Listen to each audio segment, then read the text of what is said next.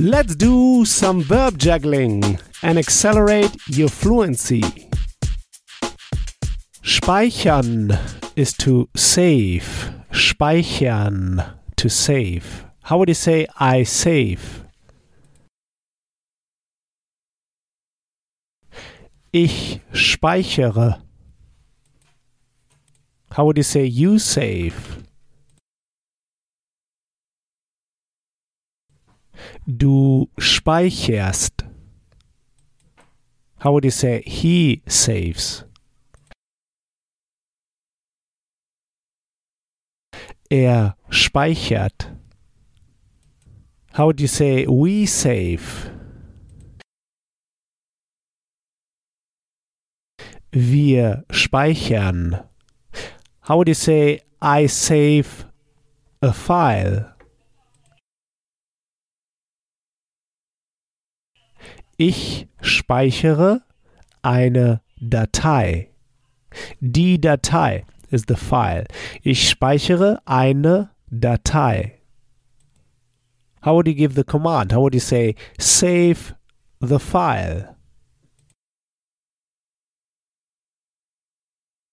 Speicher die Datei. How would you say save now the file? Speicher jetzt die Datei. How would you say where do I save the file? Wo speichere ich die Datei? You see, in German we don't have this do when you ask, where do I save the file? We say, where save I the file? Wo speichere ich die Datei? How would you say, where do I save my file? Wo speichere ich meine Datei? How would you say, save the file in a folder? Speicher die Datei in einem Ordner. You see, in einem Ordner.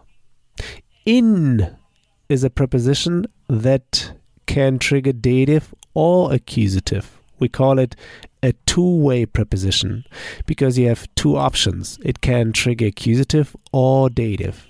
But the question before was wo. So it was a about a place, about a position. Then it will trigger dative. Der Ordner is the folder. Der Ordner. Der masculine in dative becomes dem. The masculine dative article is dem. So in dative it's dem Ordner with em.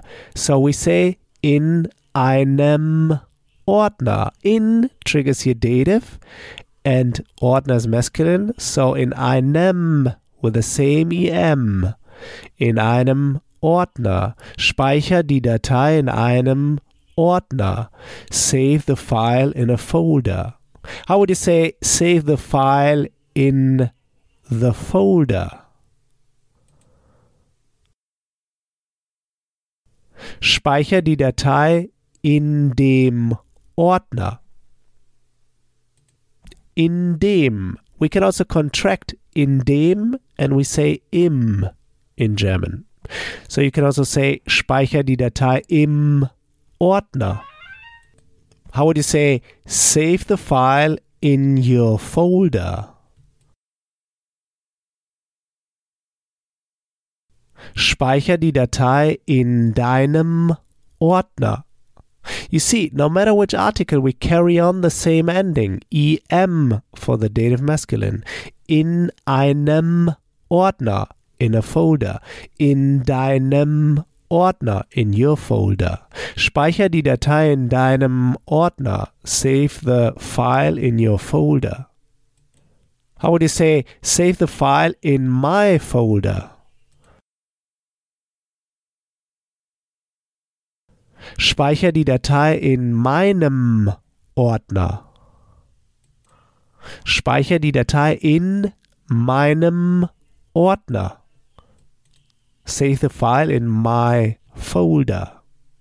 How would you say save the file in the memory card? Speicher die Datei in der Speicherkarte. Die Speicherkarte ist the memory card. Die Speicherkarte. Speicher is the store, der Speicher. Die Karte, the card. It's a compound word, one word. Die Speicherkarte. You see, in compound words, we keep the article of the last word. Der Speicher, the store. Die Karte, compound die Speicherkarte. Die Speicherkarte actually feminine, but in, as we said, triggers here dative because it's about a position. The question is wo, where. The female dative article is der with an er. So we say speicher die Datei in der Speicherkarte. Save the file in the memory card. How would you say save the file in your memory card? Speicher die Datei in deiner Speicherkarte. How would you say save the file in a memory card? Speicher die Datei in einer Speicherkarte. In einer einer. So we end with er, but it sounds almost like ah. The sound is ah in German. So einer, deiner, meiner. Speicher die Datei in einer Speicherkarte. Save the file in a memory card. How would you say save the file in my memory card? Speicher die Datei in meiner Speicherkarte. How would you say I've saved the file? Ich habe die Datei gespeichert. Gespeichert is the participle. Kicked to the very end. Ich habe die Datei gespeichert. How would you say I've saved the file in my folder? Ich habe die Datei in meinem Ordner gespeichert. How would you say I saved the file in your memory card? Ich habe die Datei in deiner Speicherkarte gespeichert. Great! Next time we'll go through the verb drucken to print. Drucken to print. Like when you say, Can you print the article? So here's what I want you to do now. Take this verb now and juggle it around. Build just three simple sentences, saying them out loud. Just three simple sentences. This will take you just one minute. In the next episode, you'll hear my take on this verb. So talk to you soon. Bis bald. If you want to get the script and translation of the key sample sentences I use in each podcast lesson, just head over to herrprofessor.com slash podcast and sign up to my newsletter at the top of the page. And in order to receive my emails, make sure to confirm your subscription in the first email I sent you. In each email, I will add the link to the podcast lesson and all the key sample sentences I use.